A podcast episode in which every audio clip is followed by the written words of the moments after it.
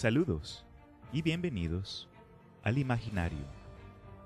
Yo soy Cristian Rusink, su guía y anfitrión en este podcast donde hablaremos acerca de cuentos, historia, cultura popular y otros temas que expandan la imaginación. En el episodio de hoy, una canción de hielo y fuego y el mundo de Juego de Tronos. Durante el verano de 1991, un escritor de Hollywood tuvo una visión mientras escribía. Un niño, una ejecución por decapitación y lobos. Fue tan impresionante lo que vio que lo escribió y desarrolló en un libro que publicó en 1996. Un libro llamado Juego de Tronos, por el autor George R. R. Martin. Cinco libros después, una serie de ocho temporadas y varias otras historias que ocurren en este mundo, y el universo de una canción de hielo y fuego se ha vuelto en una fuerza literaria, que ha cambiado el género de la fantasía y hasta ha afectado la cultura popular. Como muchos de nosotros, la primera vez que yo escuché acerca de esta historia fue antes de que saliera la serie. Y en la Navidad del 2010, mi padrastro me regaló el primer libro, Juego de Tronos. Admito que en ese entonces no estaba muy interesado y dejé el libro coleccionando polvo en mi cuarto. Luego, en el 2011, estrenó la serie por HBO y el mundo se enamoró de los Stark, aprendió a odiar a los Lannisters y esperó a ver el futuro de una pequeña Targaryen, la última de su familia. Algo que debo clarificar es que el nombre de la serie básicamente es solo el nombre del primer libro. Juego de Tronos fue el primero, Choque de Reyes el segundo, Tormenta de Espadas el tercero, Festín de Cuervos el cuarto y Danza de Dragones el quinto. George R. R. Martin ha confirmado que su idea era escribir una trilogía, pero después de darse cuenta la escala de los personajes y de la historia que había creado, que se dio cuenta que le, iba a tocar escribir siete libros en total. El sexto, que está por salir, ojalá en los siguientes años, se llamará Los vientos del invierno. Y después, la conclusión a toda la serie va a ser llamada Un sueño de primavera, aunque aunque nos toca ver cuándo es que salen estos.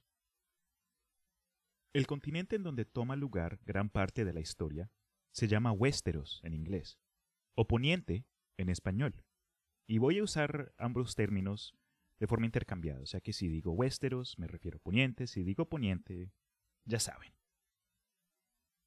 Aunque el reino en sí se denomina como los siete reinos, la verdad es que son nueve reinos administrativos. Aunque el continente tiene una rica historia, nos vamos a enfocar en este episodio más en un periodo de tiempo específico, para no tratar de desviarnos mucho y de confundirlos a ustedes. Admito que aunque tengo ganas de hablar acerca de la historia en sí de una canción de hielo y fuego, lo que voy a hacer en este primer episodio va a ser darles un poquito más de información acerca del mundo, específicamente el continente principal que es Poniente, y al mismo tiempo ofrecerles datos eh, adicionales que ojalá encuentren curiosos e interesantes. En el pasado, unos 300 años antes del inicio de los libros y la serie, Poniente tenía siete reyes, y cada región era independiente de cada una. No fue hasta que el famoso Aegon Targaryen y sus hermanas esposas unificaron las tierras que la mayoría de Poniente quedó bajo un solo rey. En cada una de las nueve regiones administrativas existe una gran familia que controla las tierras. Cada gran familia tiene un castillo ancestral, varias familias vasallas y otras familias menores que deben acudir al llamado si es que se los pide su gobernador. Un dato especial es que la mayoría de las familias nobles tienen una espada ancestral que pasa de generación en generación, aunque ciertas espadas legendarias fueron perdidas a través de la historia. Aunque Poniente suele tener una cultura patriarca y guerrera, cada región suele tener sus tradiciones propias y únicas.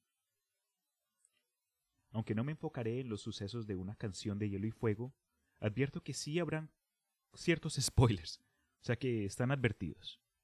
Pero empecemos.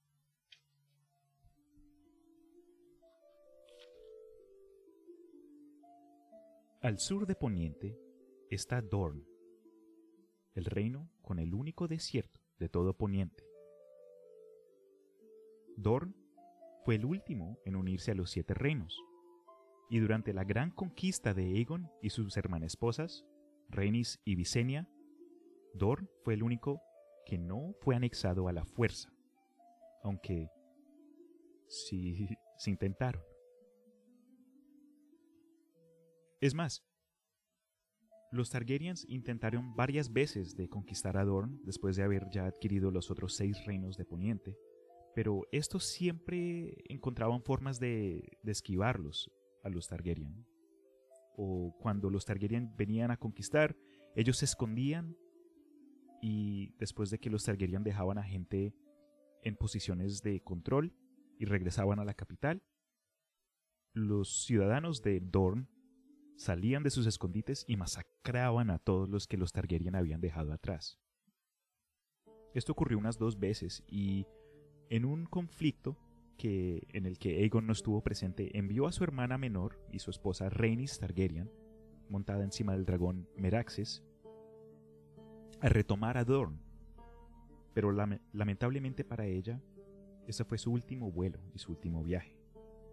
Verán, Mientras atacaba un castillo en Dorn, el dragón Meraxis sufrió una herida en el ojo cuando fue clavado por una flecha de escorpión, que es como una balista, clavándose en el cerebro del animal mientras Rhaenys estaba montado encima.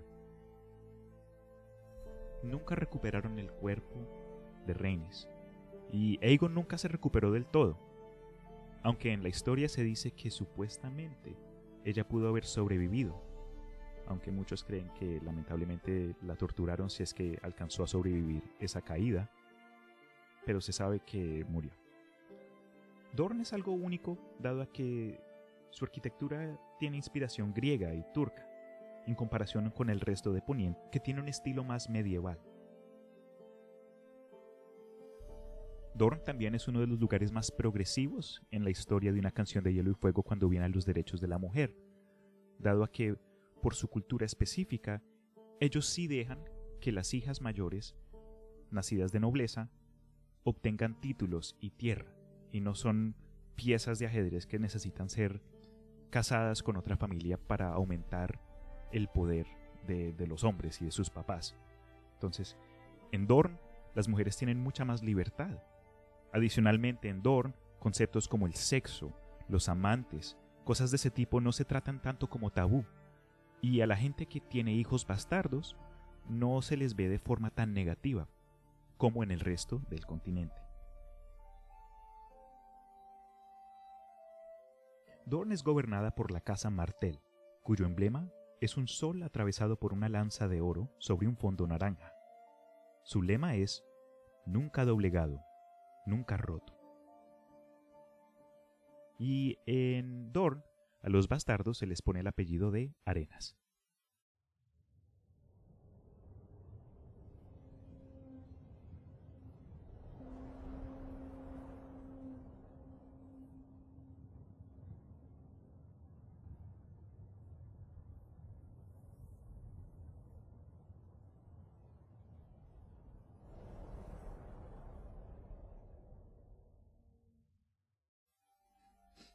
Al noroeste de Dorn están las tierras de la tormenta.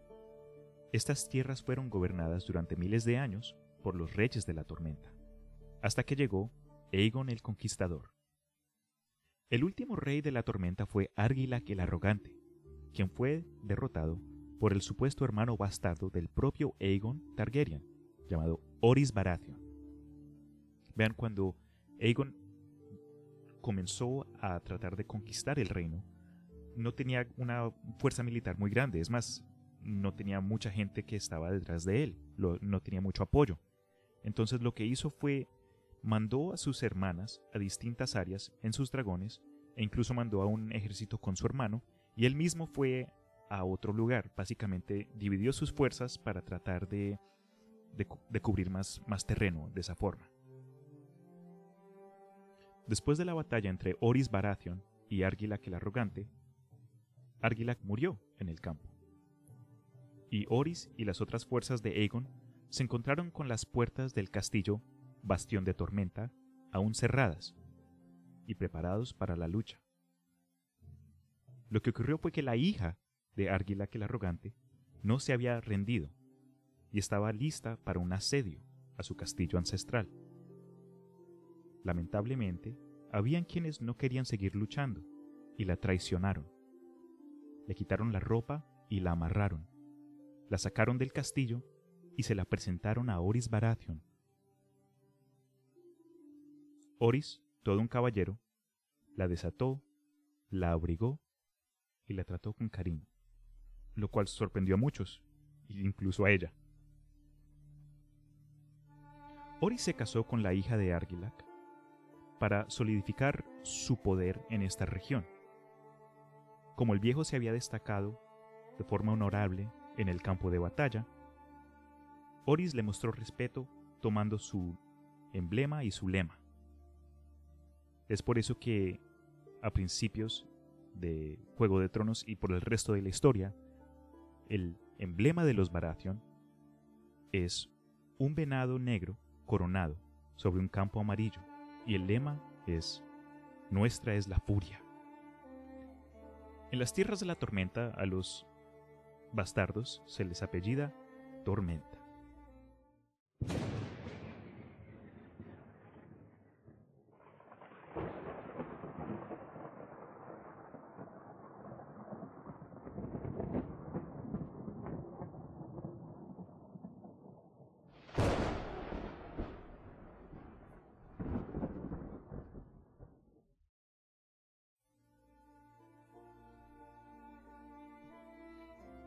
Oeste de Dorn y las tierras de la tormenta se encuentra el Dominio, la región más fértil de los siete reinos. Como es un centro agricultural potente, muchas de las otras regiones y familias tratan de estar en buen estado con la familia que controla el dominio. Antes de la conquista, los reyes del dominio eran los Gardener y los Tyrell eran los mayordomos. Cuando el último rey Garner murió en la gran batalla conocida como el Campo de Fuego, los Tyrell le presentaron las tierras a Aegon Targaryen, algo que él tomó de forma positiva y los elevó como nuevos dueños básicamente de esta región, dándoles control completo de, de las tierras que, que sus propios antepasados habían trabajado como mayordomos. El emblema de los Tyrell es una rosa de oro sobre fondo verde, y su lema es crecer fuerte. A los bastardos en el dominio se les apellidan Flores.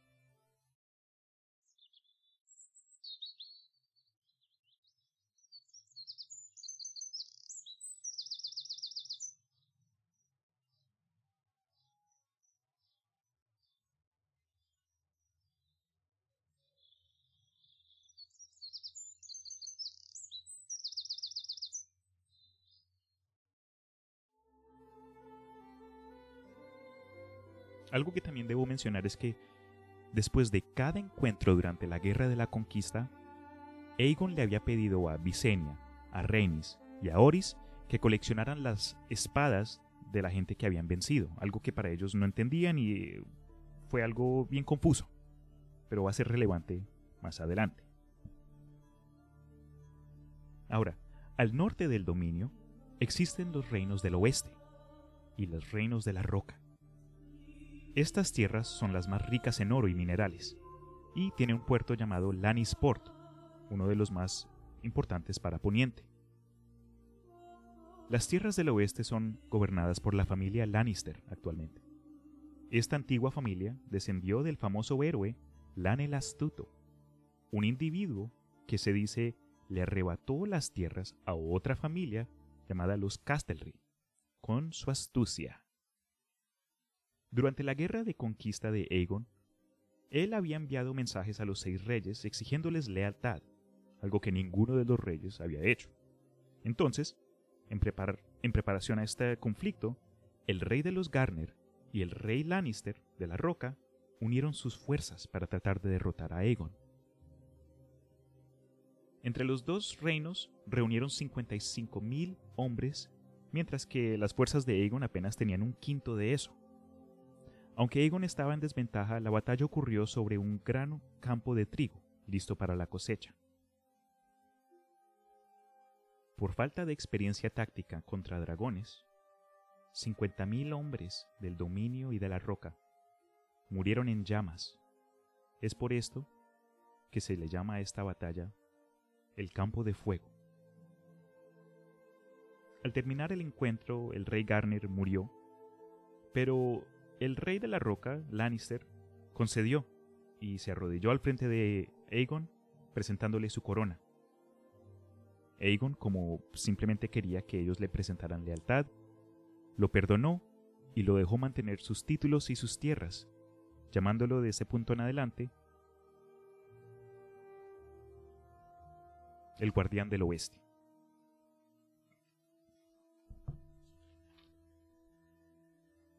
El emblema de los Lannister es un león de oro sobre campo rojo. Su lema oficial es Oye mi rugido, aunque su lema más popular es Un Lannister siempre paga sus deudas. A los bastardos del oeste se le ponen como apellido colinas.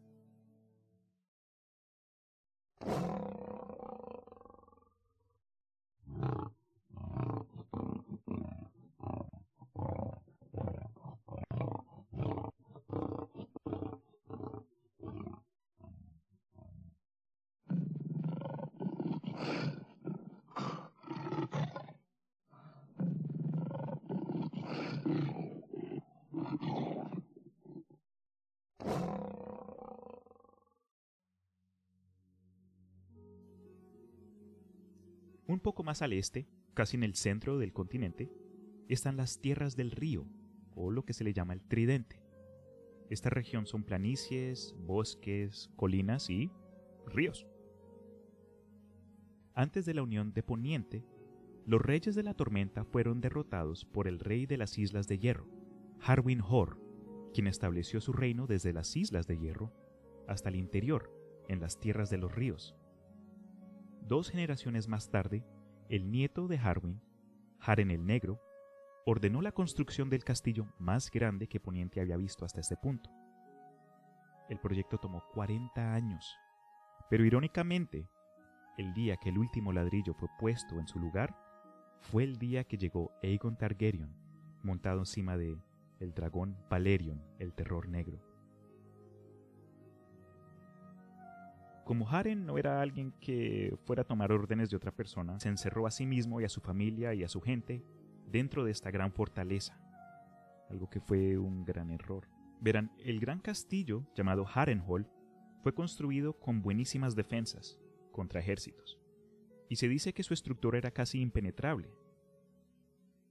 Pero Aegon tomó los cielos y descendió sobre el castillo lloviendo lluvia de fuego tan ardiente que no solo cocinó a Haren y sus fuerzas, eliminando a su familia por completo de las historias, pero hasta derritiendo parte de la estructura. Lo que una vez tuvo forma de cinco torres apuntando al cielo, terminó deformada con la apariencia de una mano de un muerto saliendo de la tierra.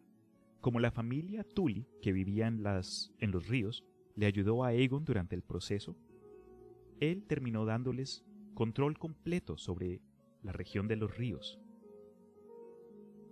algo que tuvieron por cientos de años, hasta los eventos de una canción de hielo y fuego. Entonces acá llega un poquito más al área de spoilers. Verán, la familia Tully apoyó a Rob Stark, el hijo de Ned Stark, como el nuevo rey del norte, después de que los Lannisters mataran a Ned Stark en el primer libro y en la primera temporada.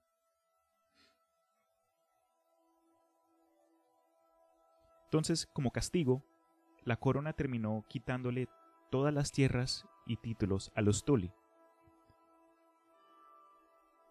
Actualmente los Frey tienen control sobre el castillo de Aguas Dulces, que es el castillo ancestral de quienes controlan esta área, pero las tierras en sí le pertenecen a Peter Baelish o Meñique, Littlefinger. El emblema de los Tully es una trucha de plata saltando sobre campo ondulado azul y rojo. Su lema es familia, deber y honor.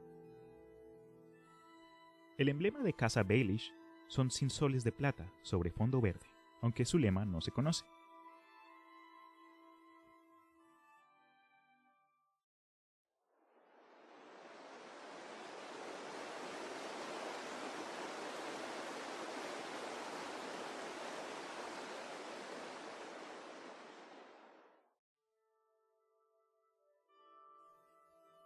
Al este de los ríos llegamos a las tierras fértiles pero montañosas del valle, o el Valle de Arryn, como se conoce. En el pasado, el valle había sido gobernado por los reyes de la montaña, hasta que Artis Arryn mató al último rey y tomó control de la región volviéndose a sí mismo en el nuevo rey de la montaña. Tiempo después, durante la guerra de la conquista de Aegon y sus hermanas esposas, el heredero a la montaña era solo un niño y su mamá estaba actuando como reina regente. Un día ella estaba fortaleciendo las estructuras porque algo que debo clarificar es que para llegar al castillo que se llama Nido de Halcón y a las tierras de, de Arryn, toca tomar pasadizos bien difíciles de, escalar porque son pata arriba, son están en una montaña. Entonces la reina regente estaba aumentando las defensas después de lo que había ocurrido en los ríos y la masacre de la familia de Harrenhal. O digo, de la familia de Harren. Pero la guerrera, Besenia Targaryen, la hermana mayor de Aegon y una de sus esposas, aterrizó en el patio interior del castillo, mientras que la reina regente estaba ocupada. Al ver lo que ocurrió, ella rápidamente entró a la sala del trono con una docena de guardias, solo para descubrir a su hijo, el príncipe, sentado sobre las piernas de Besenia. El niño le preguntó Madre, ¿puedo volar con esta dama? Y ellas se miraron la una a la otra. No dijeron ninguna amenaza o sugirieron cualquier acto de violencia, pero la mamá aceptó y lo dejó volar mientras que el príncipe daba vueltas alrededor de las montañas montado encima del dragón de Besenia.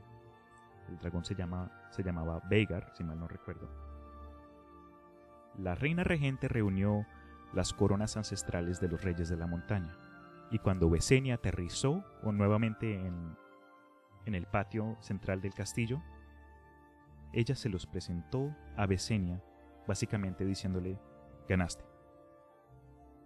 Y este fue uno de los ejemplos más interesantes de la conquista, donde los Targaryen obtuvieron control total de una región completa sin ni siquiera haber derramado una, una gota de sangre. Todo fue, fue uso de tácticas totalmente distintas. Lo que me da gracia es que el joven no sabía ni siquiera lo que estaba pasando. Se montó sobre el lomo de un dragón como un príncipe, y cuando aterrizó era solo un lord, un señor. Lamentablemente en los eventos de una canción de Hielo y Fuego, los Arryn terminan perdiendo control de esta región en sí.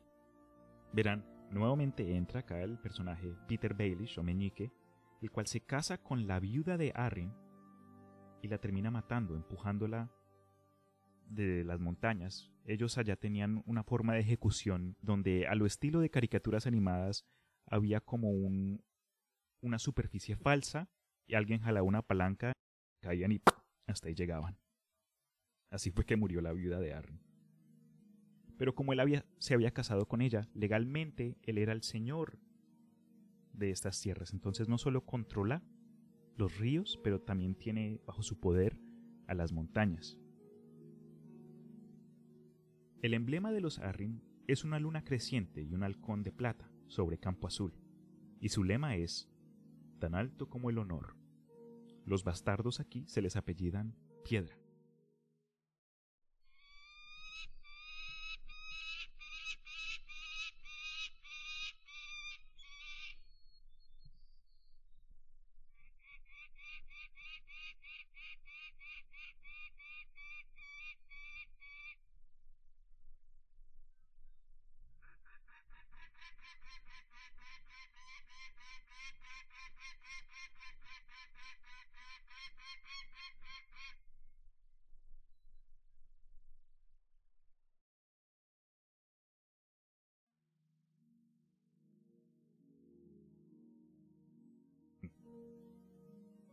Ahora viajemos a la costa oeste del continente, donde encontraremos las Islas de Hierro, gobernadas por la Casa Greyjoy, elegidos después de que la línea hereditaria de Harren el Negro desapareciera después de lo que ocurrió en los ríos y en Harrenhal. A la gente de estas islas se les llama los hombres de hierro. Los hombres de hierro son navegantes y su supremacía naval una, una vez fue inalcanzable. Aquí en esta zona se respeta la fuerza y la proeza en el mar, y tienen una cultura algo como el estilo pirata o vikingos, donde van y encuentran mujeres en el interior y se las llevan y procrean y evitan tener poca diversidad genética. Cuando alguien de las Islas de Hierro encuentra algo que quiere, lo toma a la fuerza, en lugar de pagándolo por oro. A esto se le llama el precio de hierro. En muchas ocasiones durante el libro, miembros de, esta cultura eh, están hablando y uno le dice al otro, oye, esa hacha está bien, está bien bonita. ¿La, ¿La pagaste o cómo la conseguiste? Y esta persona diría algo como que pagué el precio de hierro, básicamente diciendo que mató a la persona que tenía la hacha antes de, de él. Durante la rebelión de Robert Baratheon contra los Targaryen, las Islas de Hierro no se inclinaron para ninguno de los dos lados vale la pena mencionar entonces acá ya un poquito más al punto presente de una canción de hielo y fuego después de, la conquista y después de muchas otras cosas llegamos a básicamente el final de la dinastía de los Targaryen con lo que se llama la rebelión de Robert. Pero cinco años después de que Robert ganó su trono Balon Greyjoy se proclamó rey de las Islas de Hierro. Pero desafortunadamente Robert Baratheon y Eddard Stark llevaron una gran fuerza militar y naval que totalmente destrozó esta rebelión. Y, durante el proceso, murieron los dos hijos mayores de Balon Greyjoy. Como él terminó rindiéndose, Robert Baratheon quería matarlo, pero Eddard le dio una oportunidad más. Como precio de haberse tratado de rebelar, tomó su último hijo como rehén y pupilo y se lo llevó al norte, a Invernalia. Este individuo es nada más y nada menos que Theon Greyjoy.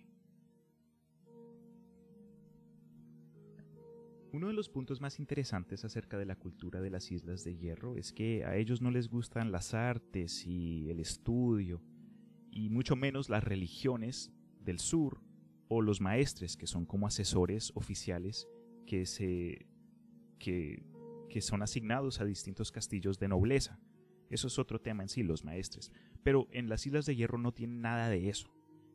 En su lugar, ellos confían totalmente en su religión y su dios, digo, el dios ahogado. El emblema de la casa Greyjoy es un kraken dorado sobre campo negro, y su lema es, nosotros no sembramos. A los bastardos, que nacen en la isla de Hierro, se les apellidan Pike,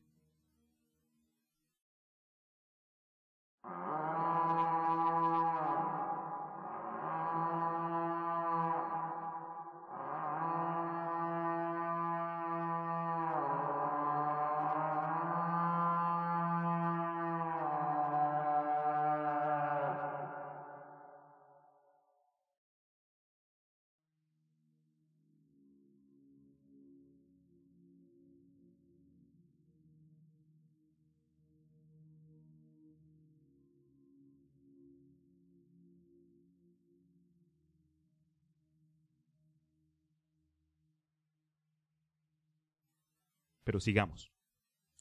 La región del norte de Poniente es la más grande de todas, y es básicamente la mitad del territorio de los siete reinos. En el punto más norte del norte se puede encontrar el famoso muro de hielo. Al sur del norte se encuentra el cuello, que está al borde de los reinos del río. Esto es un estrecho triángulo de difíciles terrenos pantanosos que, que son básicamente una buena defensa y cada vez que ha habido un intento de atacar al norte desde el sur, tienen que pasar por el cuello, algo que históricamente nunca ha ocurrido exitosamente. Obviamente en esta área eh, se encuentran las temperaturas más bajas, pero adicionalmente el norte es el reino menos poblado de todos los nueve. La familia Stark ha gobernado el norte durante miles de años, desde la fortaleza de Invernalia. Dice la leyenda que el famoso personaje histórico, Brandon el Constructor, que construyó el muro y construyó otros castillos de los otros reinos, fue también el primer rey Stark. Eso dice la leyenda. Los Stark fueron reyes hasta la Guerra de la Conquista. En ese entonces, el rey Thorin Stark bajó con su ejército hasta el cuello y vio que para ese entonces Aegon ya había derrotado a Harren, ya había obtenido el valle, ya había obtenido el dominio y sus fuerzas se habían aumentado considerablemente. Adicionalmente vio tres dragones. Los hombres de Thorin le estaban tratando de aconsejar, ah, entrémonos por la noche mientras estén dormidos y matamos a los dragones o ataque frontal. Pero él era un rey consciente.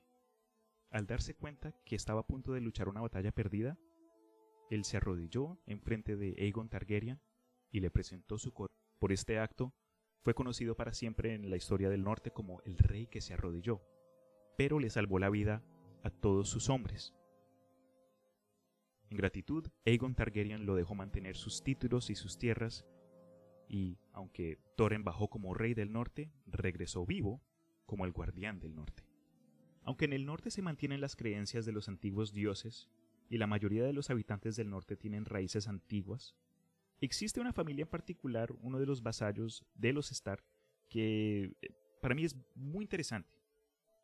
Años antes de la guerra de la conquista, el rey Perseone el III Garner temía que la casa Manderly se estaba volviendo muy poderosa, esto fue en el dominio, y terminó exiliando a la familia ancestral Manderly de sus tierras natales.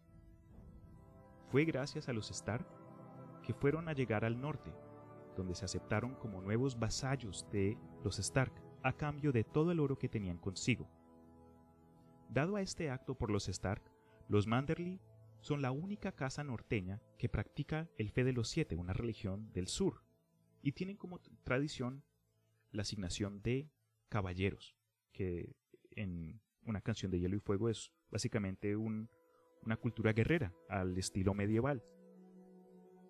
Se les llaman ser.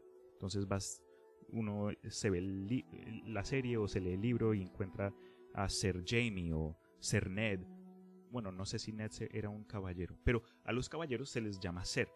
En fin, los Manderly son un buen ejemplo de diversidad cultural en una canción de Hielo y Fuego porque aunque sus raíces son del sur, fueron aceptados por el norte y en el norte florecieron y, y crecieron y se volvieron una fuerza vital que en varias ocasiones ayudó a los Stark en varios otros conflictos. El emblema Stark es un lobo huargo, gris sobre fondo blanco, y su lema es Se acerca el invierno. En el norte, a los bastardos se les apellida Nieve.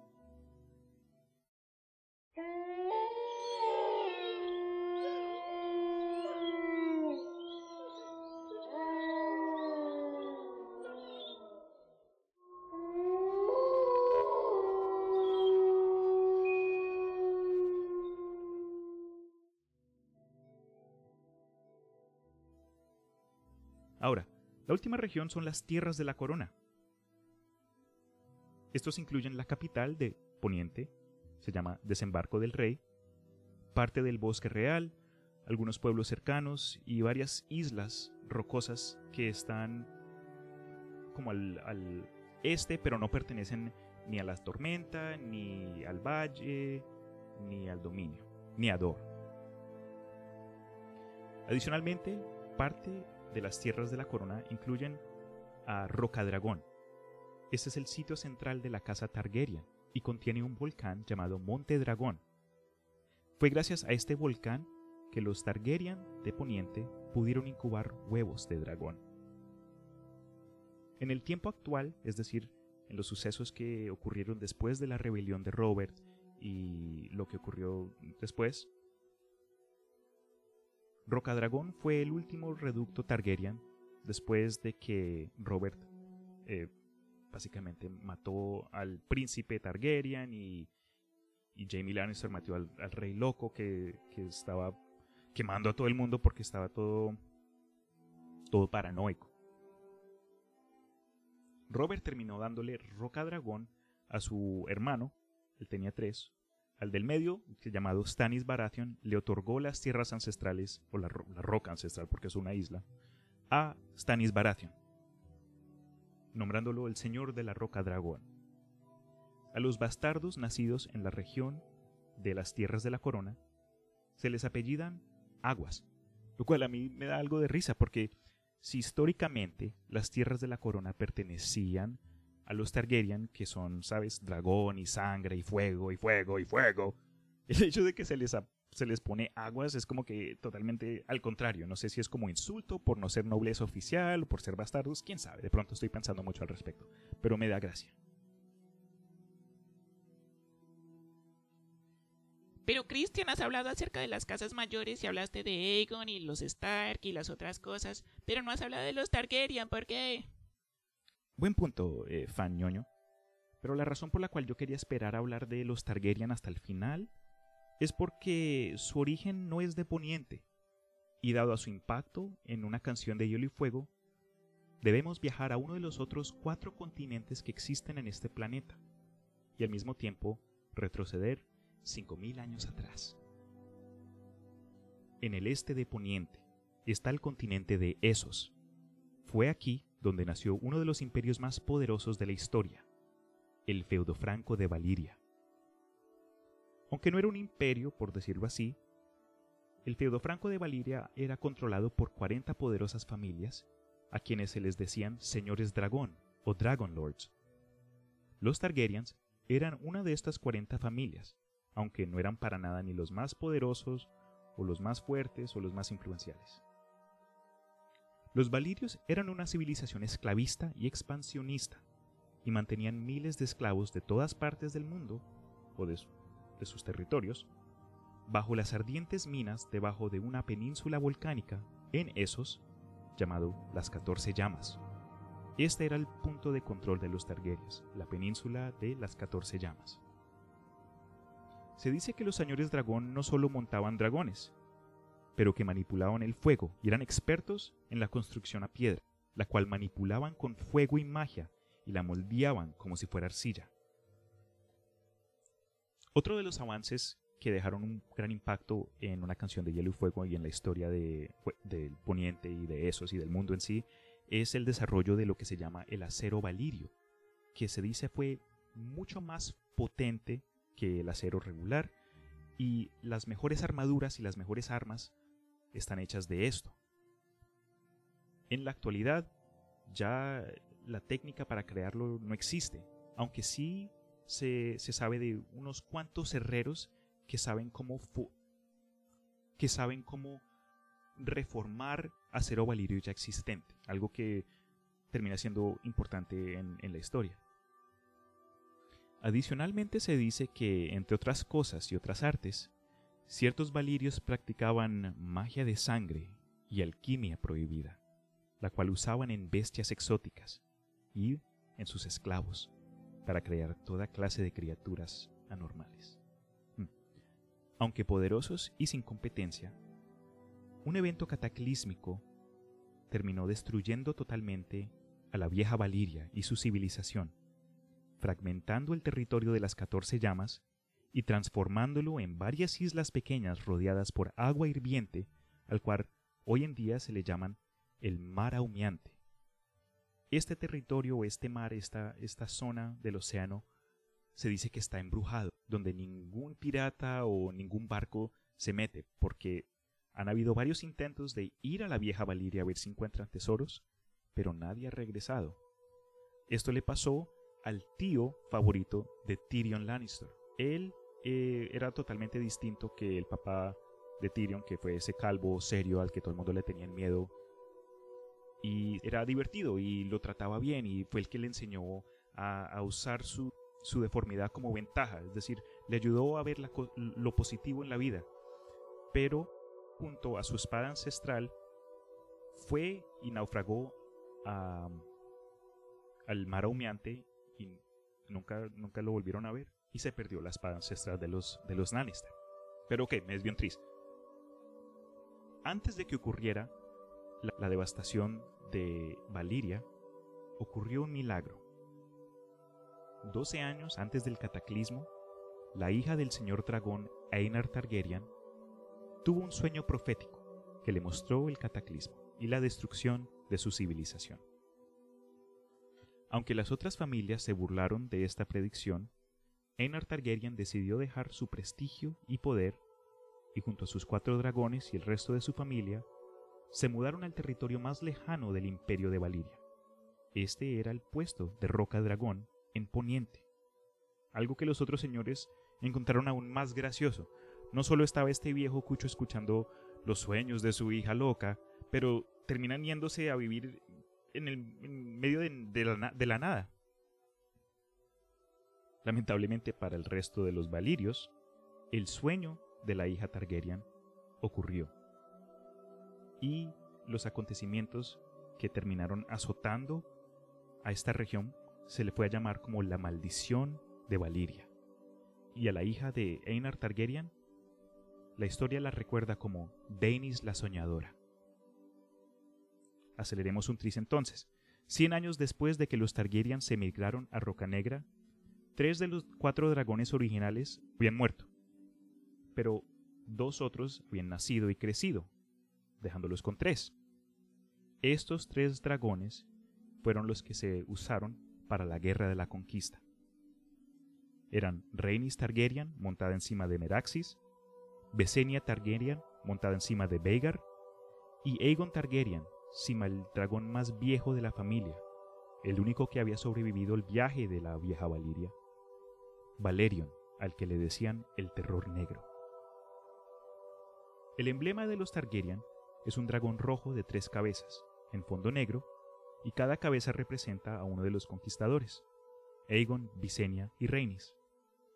El lema de esta familia es Fuego y Sangre.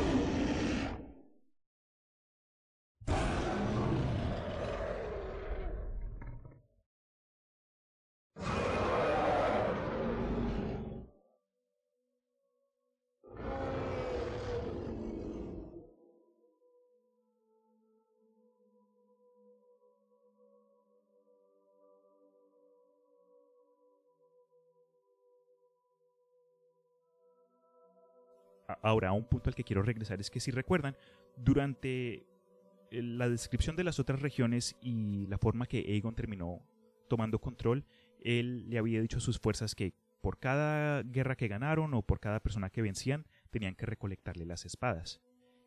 La razón tras esta decisión fue porque Aegon las puso todas juntas y usando el fuego de la boca de Valerion, las fusionó en un trono de ahí viene ¿eh? Juego de Tronos, el trono real, el trono de hierro. Pero no parece nada como apareció en el show, porque en el show es una cosita chiquitica, irregular, como con cinco o seis espadas atrás y otras, otras espaditas a los lados. No, consideren la cantidad de gente que, que murió y las fuerzas armadas que Aegon que, que a Aegon le ganó. son millones de espadas. Y si ustedes buscan ahorita mismo en Google eh, algo como trono de hierro oficial o el verdadero trono de hierro, van a ver una monstruosidad, algo que parece fuera de una pesadilla. Pero el Aegon la creó de esta forma a propósito, porque para él el gobernar y el ser rey no era algo de lujuria o de, de que yo quiero ser el máximo, sino un deber, y el deber debe ser incómodo. Para él si alguien era un rey, tenía que siempre estar listo para toda clase de cosas y no alguien que se sentara cómodamente en un sillón ahí relajado, dejando que todo el mundo fuera eh, tomando decisiones por ellos. No. Esto es una de las grandes diferencias entre el show y la serie, que vale la pena mencionar.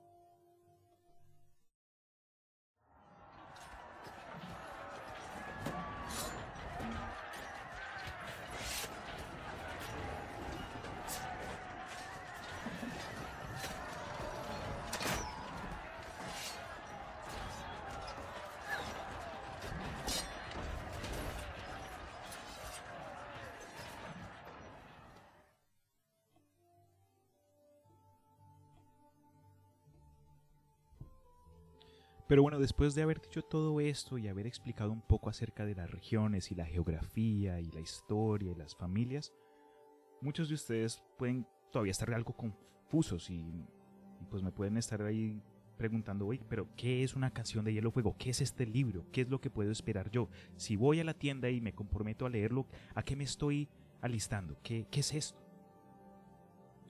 La historia de Hielo y Fuego es una de fantasía que toma lugar en un tiempo medieval donde la magia parece haber existido, pero al igual a gigantes y otras criaturas, ya es algo que se considera como hasta mito. Aunque la historia contiene características de Tolkien, Jack Vance y Tad Williams, George R. R. Martin se, se diferencia al enfocarse más en los elementos realistas que en elementos fantásticos.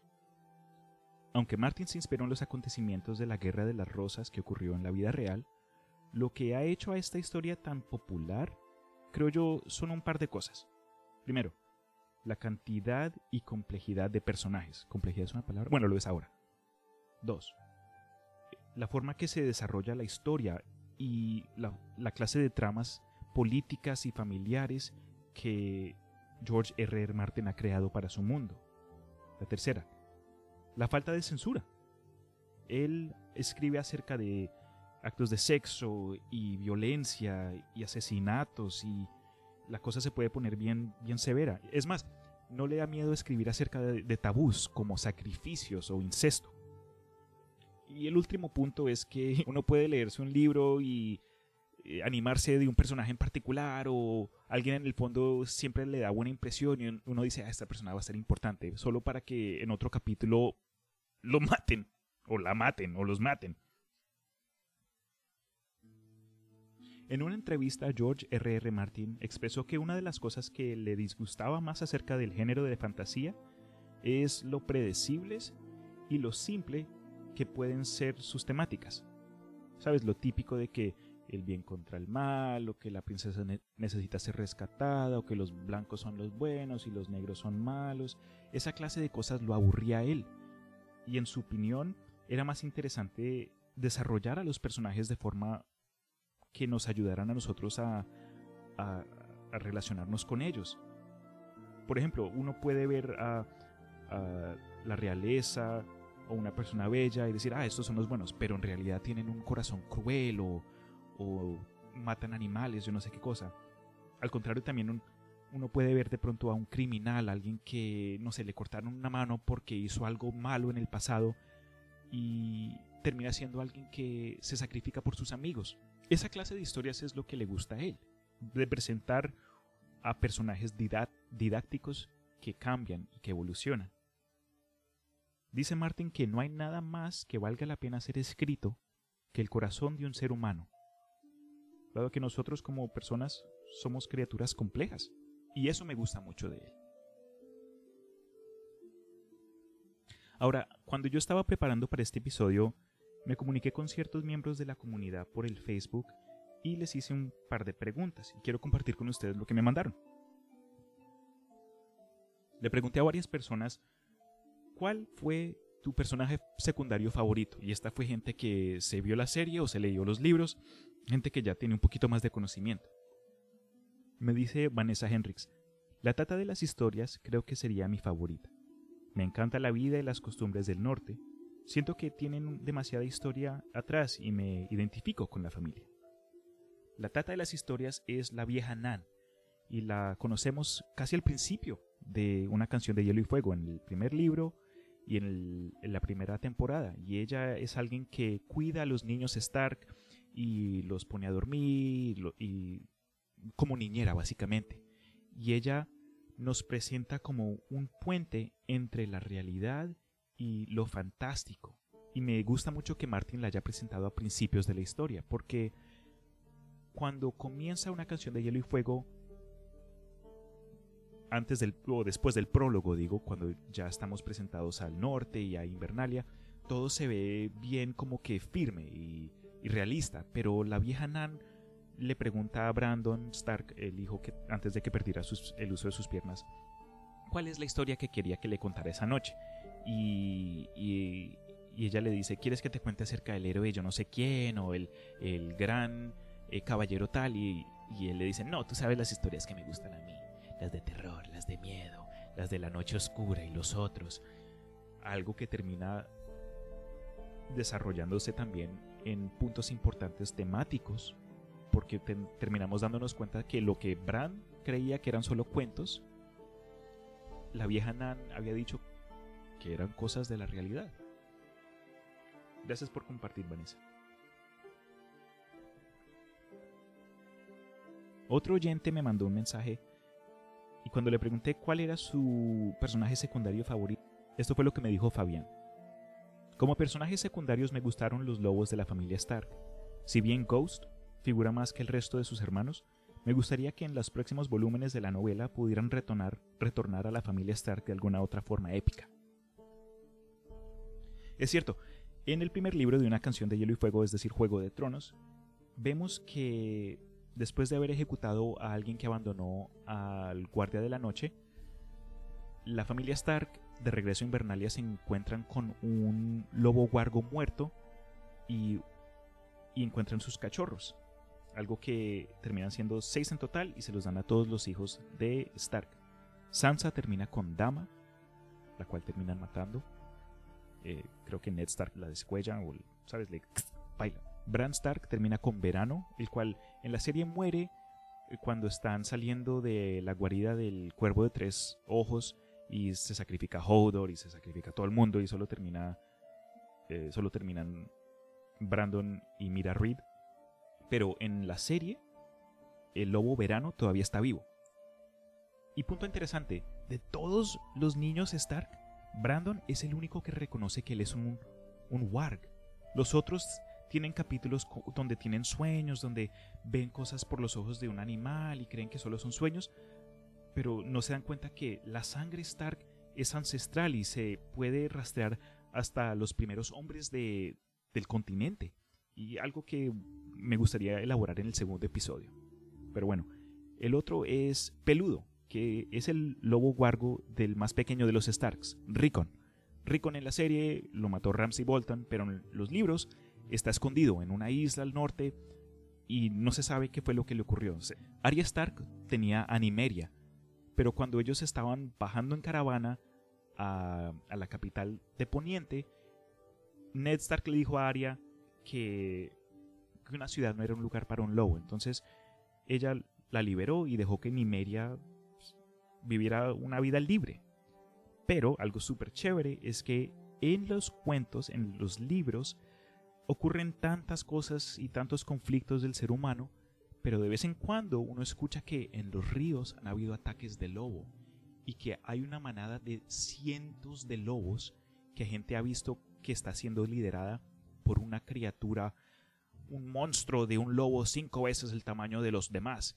Y nosotros como, como lectores sabemos que es, es Nimeria. Nimeria ha sobrevivido a través de estos cinco libros y ahora tiene como sabes, un gang ahí de otros lobos y es, está pateando trasero y tomando nombres. Rob Stark tuvo a Viento Gris y pues lo que le pasó a ellos en los eventos de la boda roja pues fue triste, ¿no? Lamentablemente Rob muere traicionado por los Frey porque ellos pensaron que Rob los había traicionado a ellos por haber roto un contrato de matrimonio y bueno, terminan matando a Rob Stark durante la boda y también matan a Catelyn Stark y al resto de la gente que los estaba apoyando. Y lo que hacen los Frey es decapitan a Rob y decapitan a Viento Gris y le ponen la cabeza del wargo en el cuerpo de Rob y ahí lo comienzan a mostrar, lo, amarran a un caballo y muertos de carcajada, como que están irrespetando la memoria de lo que eran ellos, bien metal. El último fue, como mencionó eh, Fabián, eh, Ghost o Fantasma, que es el lobo albino de, de los seis cachorros que termina pasando a manos de Jon Snow o Jon Nieves. Pues de los que quedan, ojalá regresen y estoy de acuerdo. Me gustaría verlos más o de pronto ver algún recuerdo donde ellos hacen algo súper interesante. Miguel de Luna nos dice que su personaje favorito secundario fue Oberyn Martell, por haber sido la única persona en derrotar y matar a Ser Gregor Clegane, la montaña. Cuando él dice que la primera persona en derrotar, oficialmente sí. Pero si recordamos a la primera temporada o el primer libro, durante el torneo de la mano del rey, donde eh, la corona está celebrando a que Ned Stark descendió del norte y ahora va a ser la, la nueva mano del rey y tienen este gran torneo y festín y, batallas y, lo demás. Hay, hay como un, un, encuentro, un jousting, no sé cómo se dice en español, entre Loras Tyrell, el el Caballero de las Flores contra Ser Gregor Clegane. Y el Ser Loras está eh, montado encima de, un caballo, de una yegua que está, está en calor, eh, termina distrayendo al caballo de la montaña y hace que él pierda. Pero Ser Gregor, emputecido, él decapita a su caballo de un solo swing de su enorme espada y está a punto de matar a Ser Loras hasta que entra su hermano menor, Sandor Clegane, que también es un caballero, el, el sabueso, el perro, The Hound. Y de la forma que está escrita en, la historia, nunca se me va a olvidar, porque Ser Gregor, este, este, este gigante con fuerza indescriptible, está atacando a, furor completo, está como en un modo berserk. Y Martin describe que su hermano no está atacando, está totalmente a la defensiva, pero defiende cada uno de los, de los swings de su hermano mayor. luego el rey Robert dice, ya basta, esto es un evento, bla, bla, bla, por favor, contrólense, yo no sé qué cosa. Él termina, bueno, eh, como dije, es inoficial, pero es la primera vez que, uno, que nosotros vemos en la historia que alguien se defiende al 100% y correctamente contra Ser Gregor. Pero sí, lo que dijo Miguel es verdad. El que termina matando a la montaña es nada más y nada menos que Oberyn Martell, la serpiente roja. Y aun, bueno, él también termina muriendo, ¿no? Porque lo que ocurrió fue que en este combate, ya después en otro, creo que fue en Danza de Dragones, si mal no recuerdo, o un festín de cuervos, que a Tyrion lo están acusando por haber matado a Joffrey y entonces hay como un, un juicio a combate a la muerte y Cersei usa a la montaña como su campeona y Oberyn se ofrece como el campeón de Tyrion.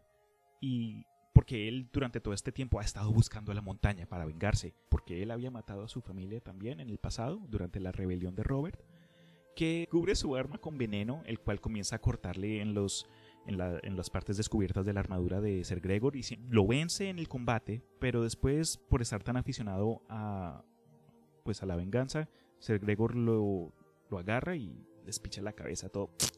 Hasta ahí queda Oberyn Martell, él muere, pero la montaña también muere por veneno. James Collins me dice, cuando le pregunté, ¿cuál fue tu personaje secundario favorito? Y me dice él, Cal Drogo. El Cal Drogo es un personaje que no, que no vimos por demasiado tiempo porque también falleció. Pero a los Cal el, título Cal es, es un título para los líderes de las bandas nomádicas de los planos de esos que se la pasan a caballo. Estos, es- estos son los Dothraki. Los, Dothraki. los Dothraki aprenden a montar caballo básicamente desde que nacen y valoran la fuerza y proeza a caballo sobre cualquier otra cosa. Cuando un Dothraki pierde una batalla, se corta el pelo para demostrar que perdieron. Drogo, Drogo tenía una trenza que le llegaba hasta los muslos, demostrando que nunca había perdido. Y eh, en la historia él fue descrito como uno de los Khals más poderosos. A mí personalmente, cuando viene a personajes secundarios, me llama mucho la atención Lady Corazón de Piedra. La gente que solo se vio el show no saben quién es esta persona. Pero Lady Corazón de Piedra es el cuerpo reanimado de Catelyn Stark. En la serie, ella muere y hasta ahí quedó, no se vuelve a ver. Pero en los libros, cuando, cuando le cortan el cuello a Catelyn Stark en la boda roja, la tiran al río y su cuerpo baja y creo que tres días después la encuentra un personaje llamado Toros de Mir y eh, Beric Dondarrion. Toros es un sacerdote de la fe de, Relor, de la fe del dios de fuego, y de alguna forma, él ni siquiera sabe cómo, seguía reviviendo a Beric Dondarrion después de que muriera como siete veces. Él decía como una oración y le daba un beso y el dios de alguna forma revivía el cuerpo, aunque no lo sanaba porque a Beric le, le apuñalaron el corazón, le abrieron la cabeza, le quitaron un ojo, pero cuando Toros lo revivía, él regresaba. Cuando estos dos encuentran el cuerpo de Catelyn Stark, Beric Dondarrion se da cuenta que la única razón por la cual, o lo que cree él, ¿no? Que la única razón por la cual al- él ha sido revivido tantas veces fue para este momento. Y él hace lo mismo que Toros le había dicho a él, se lo hace a Catelyn, reviviéndole el cuerpo a Catelyn Stark. Pero ella, después de haber estado muerta por tres días, no estaba totalmente ahí y se volvió una- un personaje a lo Batman, pero mezclado con el Joker, con el... No sé, no, no sabemos mucho de ella, pero lo que sí sabemos es que al estilo de Oberyn Bartel, su propósito es la venganza, porque ella todavía recuerda que pues era Catelyn Stark y que los Freys la tra- traicionaron y que los Lannisters mataron a Ned y cree que todos sus hijos están muertos. Entonces ella ahora tiene como una banda de, de vagabundos y, ah, y caballeros que ya no tienen lugar y se la pasan rodeando los reinos de los ríos y escondiéndose en los bosques al estilo de un Robin Hood, pero siguen matando a, a gente que pues que ella recuerda haber, haber sido como gente mala. Su personaje es algo lineal, pero lo, lo que me gusta de ella es que es algo, secre- es algo como secreto, no muchos saben de ella y estoy esperando a ver qué es lo que ocurre, si Arya se encuentra con ella o John o algo así. Hay, hay potencial para eventos climáticos y relaciones que se pueden desarrollar. De pronto ella termina dándole la vida a otra persona o algo así. No sabemos. Por último, también les había preguntado a esta gente eh, cuáles son puntos de la historia que, que les llamó mucho la atención. Y Fabián me respondió lo siguiente. Dentro de las múltiples referencias a las que alude la historia de Canción de Hielo y Fuego, son los diversos cánticos que se pueden escuchar brevemente durante toda la saga Lo que me gusta. En estas se relatan diversos hechos que marcan de una u otra forma las distintas casas, tanto así que se detonan enfrentamientos por ellas. Destaco entre estas la lluvia de Castamirs, en donde se, en donde se hace referencia a la guerra civil realizada por la casa Rain contra los Lannister. Bueno, se las explico rápidamente. En el oeste, en los reinos de la roca, Tywin Lannister, como mencioné antes, es, es como un personaje hecho y derecho y es una mente estratégica, pero su padre era lo contrario. Cuando su padre era el, el- el- el jefe de la familia Lannister, las casas vasallas y las otras familias menores no lo respetaban mucho y les tomaban prestado dinero y nunca lo pagaban, se burlaban detrás de él y se reían enfrente de él, lo cual hizo que, eh, que, Tywin desarrollara un odio con la risa. Tywin Lannister, si alguien se ríe, lo enfurece o los mata después o algo así. Básicamente no confía en nadie que se ríe porque vio a la gente reírse de su padre, Tytos. Entonces cuando Tywin Lannister ya era ya más grande y estaba a punto de llegar a poder, al poder de su, de su casa ancestral, se dio cuenta que una familia menor, los Castamir, estaban a punto de rebelarse en contra de ellos. Pero antes de que llegara ese punto, Tywin los exterminó completamente, destrozando sus castillos y sus tierras y matando hasta los niños. Fue tan severa esta acción que los cantantes ambulantes y los otros músicos del reino crearon una canción para demostrar como que la ferocidad de Tywin Lannister y la canción se llamaba se llamó Las lluvias de Castamir, algo que de costumbre se comenzó a tocar como en eventos fúnebres y siempre se le puso como que a la canción un mal presagio. Durante los eventos de la boda roja, Kathleen Stark siente que algo está mal y, mientras está absorbiendo los eventos debajo del techo de, de la casa Frey, porque era un matrimonio y era supuestamente un evento feliz, se da cuenta que la música que están tocando son las lluvias de Castamir y después de ahí matan a Rob, la matan a ella, matan a los demás y se vuelve como un baile sangriento. Pero en fin, gracias Fabián, esa es muy buena.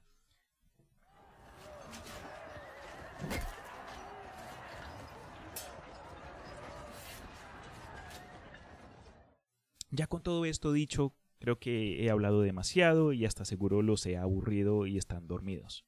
Pero espero que si a algunos de ustedes les interesa esta clase de cuentos, se propongan de pronto a leer el primer capítulo o a iniciar la serie. Ya tienen en cuenta que no terminan de la misma forma, obviamente porque la, serie terminó en ocho temporadas y los libros aún estamos esperando a que sigan saliendo. Pero les agradezco mucho por haberse unido a mí durante esta aventura y esta explicación. Yo sé que faltaron episodios por un, por un tiempito, pero para el próximo episodio vamos a hablar nuevamente de una canción de Hielo y Fuego, pero de los aspectos míticos, la magia y teorías y religiones de, de este mundo. Entonces, por ahora me despido. Gracias nuevamente por su apoyo y espero tengan una semana y un año nuevo bien chévere. Hasta luego.